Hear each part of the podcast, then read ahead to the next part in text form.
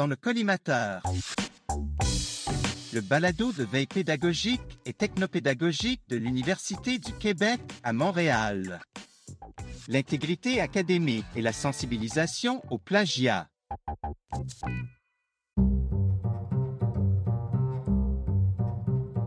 Je m'appelle Marc-Olivier Desbiens, je suis directeur adjoint du Bureau des études.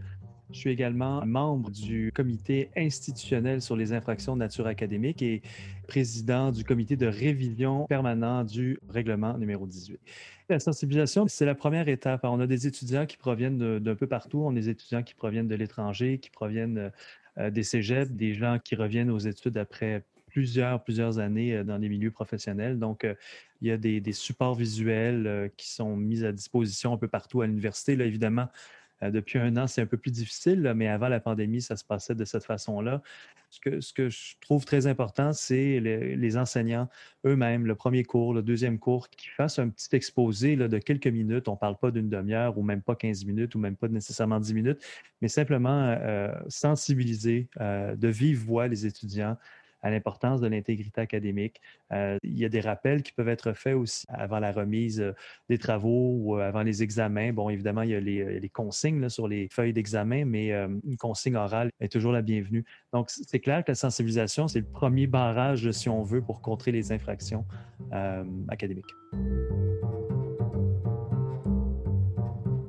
Également, il y a un site web avec des ressources. C'est assez intéressant parce qu'il y a différentes capsules où on interviewe spontanément des étudiants euh, sur le campus, puis on leur demande euh, quelle est leur euh, perception de ce que c'est l'intégrité académique. Oui, le site r18.cam.ca, c'est un peu le site officiel, si on veut, de l'intégrité académique, là où sont toutes les références vers le R18.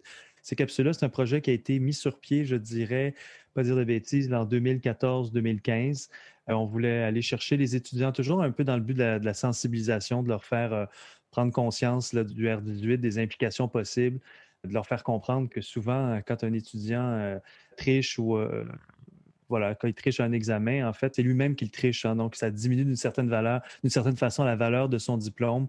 Euh, ça remet un peu en question pourquoi vous trichez, à quoi ça vous sert. Vous venez à l'université pour la note ou vous venez pour les apprentissages que vous allez acquérir? Donc, on a joué euh, sur certains tableaux, donc euh, voilà.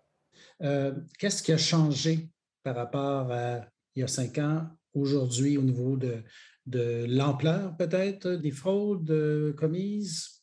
Oui, la situation a changé. Effectivement, on assiste à un changement de paradigme, ben, en partie parce qu'il a augmenté, évidemment, c'est les examens à distance. Hein. Évidemment, ça, existait avant, les examens à distance, des, examens maison. Il y en avait sur Moodle. Euh, par contre, là, ça s'est multiplié par 10, 15, 20, 30, je ne sais pas, mais c'est une des façons principales d'évaluer maintenant. Donc, ça a beaucoup changé. Est-ce qu'on assiste à une explosion des chiffres? Pas vraiment. Euh, je dirais qu'il y a eu peut-être une augmentation effectivement au début de la pandémie, euh, le temps que tout le monde s'ajuste. Il y a eu des cas multiples où il y avait, euh, en tout cas, il y avait plusieurs personnes qui étaient soupçonnées d'avoir collaboré pendant des examens à distance. Mais je ne peux pas dire que le nombre annuel a, a doublé ou a triplé. On est loin de ça. C'est un petit peu augmenté, mais c'est assez mesuré. Ça, je dirais que c'est vraiment la principale euh, différence par rapport à ce qui se faisait avant. Les travaux, ça reste la même chose. Je veux dire, il n'y a pas vraiment de différence au niveau de la rédaction d'un travail. Euh, c'est identique, euh, pré-pandémie et maintenant. Mais effectivement, il y a une adaptation qui doit être faite autant de la part des étudiants que de la part des enseignants. Les façons d'évaluer sont appelées à modifier. je sais que le Carrefour technopédagogique travaille très fort là-dessus pour comment dire, donner des idées ou aider les enseignants à trouver des nouvelles façons d'évaluer pour un petit peu le délaisser cette approche d'examen euh, en synchrone, c'est-à-dire euh, qui se déroule de telle heure à telle heure. C'est une formule qui, avec la, distance, euh, fonctionne plus ou moins bien parce qu'effectivement, ça ouvre la porte à des, à des collaborations ou des choses comme ça. C'est, le contrôle est à peu près impossible. Hein. Le contrôle des étudiants, euh, contrairement à, un examen en classe, c'est à peu près impossible. Donc, euh, c'est clair que les enseignants sont invités à peut-être faire euh, évoluer leur façon d'évaluer les enseignements. Et ça, je sais que je sais qu'ils travaillent fort, l'équipe du Carrefour technopédagogique. Ça semble fonctionner, mais ça, c'est quelque chose, c'est du long terme. Hein. Ben, peut-être, disons, moyen terme, mais je pense que ça avance bien, mais il y a quand même un changement de mentalité. Il y a une adaptation pour tout le monde, autant les étudiants que, que les enseignants. Peut-être qu'on pourrait parler en termes de mécanisme. Euh, un enseignant qui, euh, qui soupçonne justement qu'il y a des cas de, plagiat ou quels sont les mécanismes qui sont offerts pour euh, faire face à ce type de situation-là? Le processus pour un professeur ou un chargé de cours ou une chargée de cours, quand cette personne-là constate ou soupçonne la commission d'une infraction, c'est de, de, se rendre sur le site logiciel infraction et euh, de faire un rapport de signalement. Dans ce rapport de signalement-là, il y a certaines informations qui sont demandées, habituelles, évidemment, qui concernent euh, l'étudiant ou l'étudiante, le code permanent, euh, dans, quel, dans quel cours, quel type d'infraction est-il ou est-elle soupçonné d'avoir commis, ce genre de choses-là, une courte description, donc ce, genre d'informations-là. Par la suite, le dossier est transféré à un responsable facultaire. Donc, chaque faculté a un ou une responsable.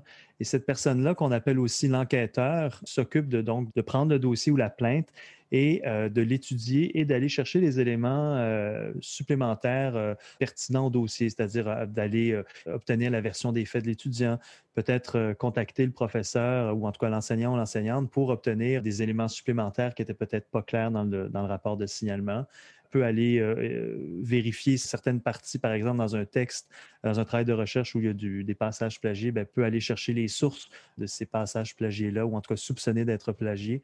Euh, donc, ça, c'est le rôle de l'enquêteur. L'enquêteur, à la suite de son enquête doit déterminer s'il y a assez d'éléments au dossier pour que celui-ci passe devant le comité facultaire ou non. Donc, euh, il y a deux options rendues à ce niveau-là. Euh, si le dossier va devant le comité facultaire, ben, à ce moment-là, le comité facultaire étudie le dossier, reçoit l'étudiant, reçoit peut-être parfois l'enseignant ou l'enseignante, dépendamment des dossiers, c'est nécessaire ou pas. Donc, entend l'ensemble de la preuve, euh, des témoignages et rend donc une décision à partir de ces éléments-là. Et seulement l'étudiant peut faire appel. Donc, si l'étudiant désire faire appel de la décision du comité facultaire, il peut le faire euh, par l'entremise du site r18.cam.ca où il y a des formulaires à remplir. Et à ce moment-là, sa demande va être reçue devant le comité institutionnel des infractions de nature académique, qui est donc le comité d'appel de, l'université où on entend les dossiers en appel. Et euh, une fois la décision prise, par le comité institutionnel, euh, que ce soit de, maintenir, de diminuer ou d'augmenter la sanction qui avait été donnée en première instance cette décision-là, elle est finale. Donc, euh, il n'y a pas de possibilité d'appel par la suite, sauf dans le cas euh, d'une expulsion, ce qui est, je vous rassure, assez, assez rare, mais dans le cas des expulsions, la décision doit être entérinée par le comité exécutif, ou encore une fois, l'étudiant est, convoqué, tout ça. Voilà, donc sinon, dans tous les autres cas de figure, suspension, cours supplémentaire, échec au travail, échec aux cours, c'est une décision finale et sans appel. Quelles sont tes données sur lesquelles l'UCAM moniteur finalement l'ampleur du phénomène? En fait, en 2009, lorsque le R18 a fait l'objet d'une refonte, puis quand j'ai une refonte, on a, euh, comment dire, mis par terre l'ancien règlement, puis on a recommencé de zéro. À ce moment-là, il y a eu euh, le développement d'un logiciel maison qui s'appelle justement Infraction. Et c'est là où les enseignants vont déposer euh, leurs signalements. Mais ce logiciel-là ne sert pas seulement pour les signalements, il sert à tout le suivi par la suite du dossier jusqu'au passage devant le comité d'appel.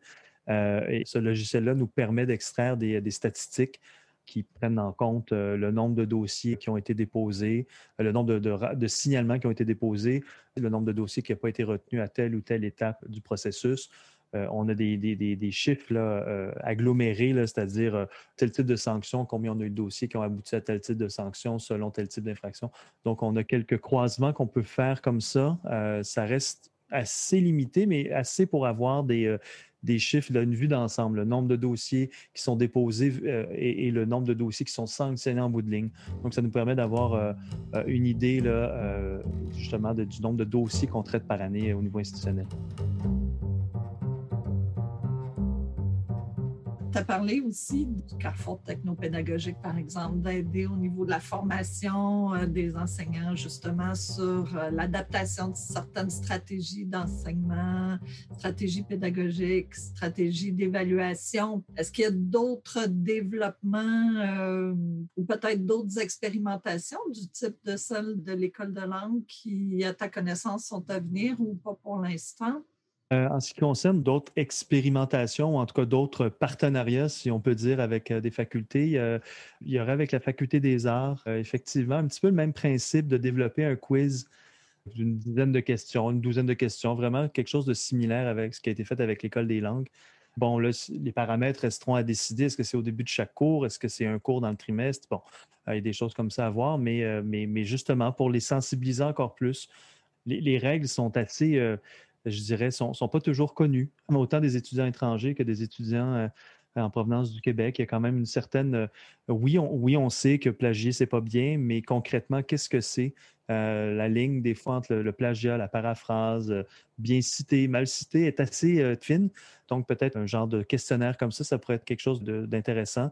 Mais bon, avec la pandémie, tout a été un peu ralenti, mais il y a un projet avec la Faculté des arts qui devrait aboutir dans les prochains mois, soit au trimestre d'automne, soit l'hiver. Et on verra par la suite si c'est quelque chose qui peut. on peut faire la même chose dans d'autres facultés. On, aimerait peut-être y aller de quelque chose de plus. avoir une identité, une couleur facultaire peut-être présente, parce que là, évidemment, on a un message institutionnel qui s'adresse à tout le monde. On, on, a, on, a, des cas, imagine-toi en, informatique, par exemple, versus des cas en histoire de l'art. Tu sais, je veux dire, c'est jour et la nuit, là, ça n'a rien à voir. Il y a vraiment des. Il y a toute l'histoire aussi en art des droits par rapport à une sculpture ou une, peinture.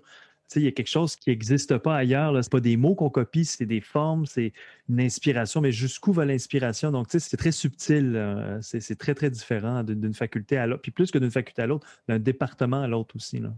On le voit en musique justement, quand on est capable de, reconnaître une partie d'une mélodie dans une œuvre, c'est ça l'inspiration euh, créative. Euh, elle ne part pas du néant, mais jusqu'où ça va.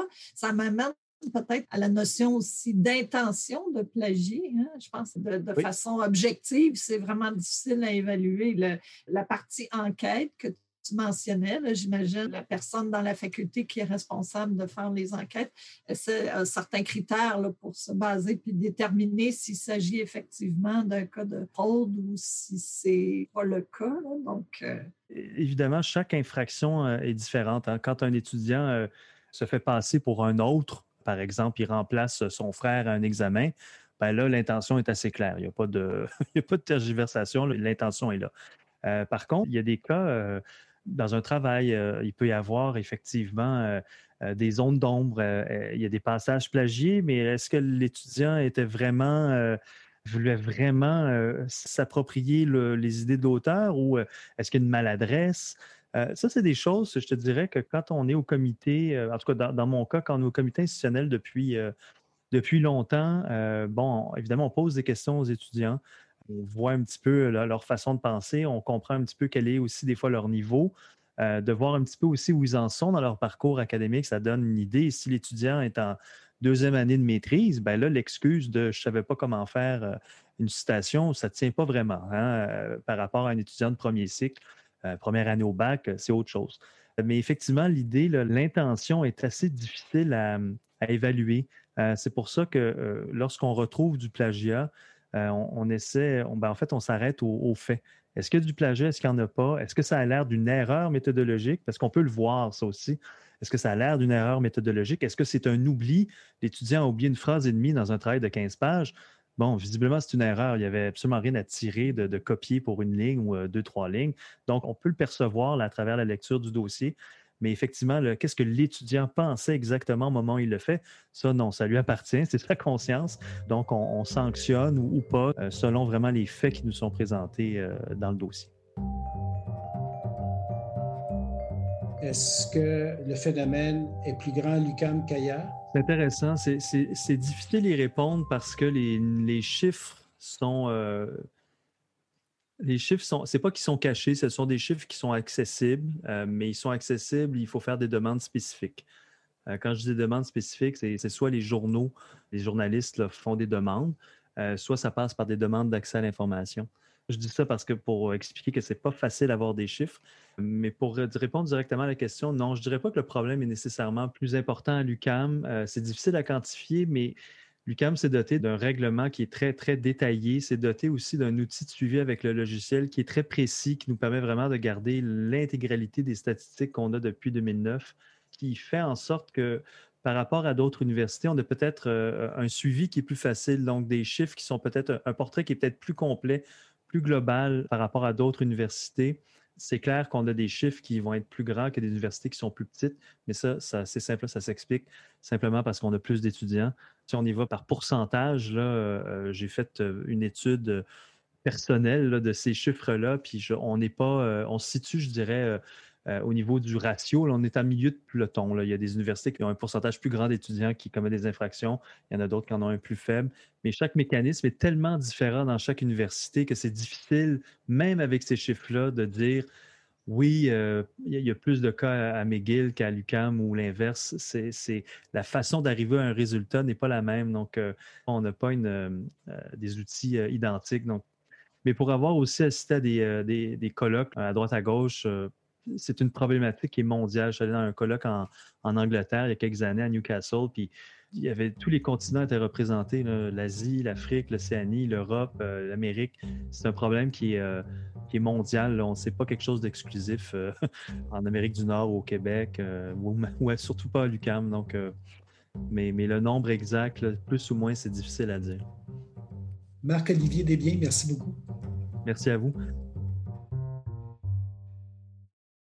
Ont participé à cette entrevue, dans l'ordre d'intervention, Nadia Palkiewicz du Bureau de la recherche institutionnelle et Yves Mon, chargé de projets technopédagogiques. Montage, Karl Aksenchak du Carrefour de l'UCAM. Retrouvez le collimateur sur le site enseigné.ucam.ca.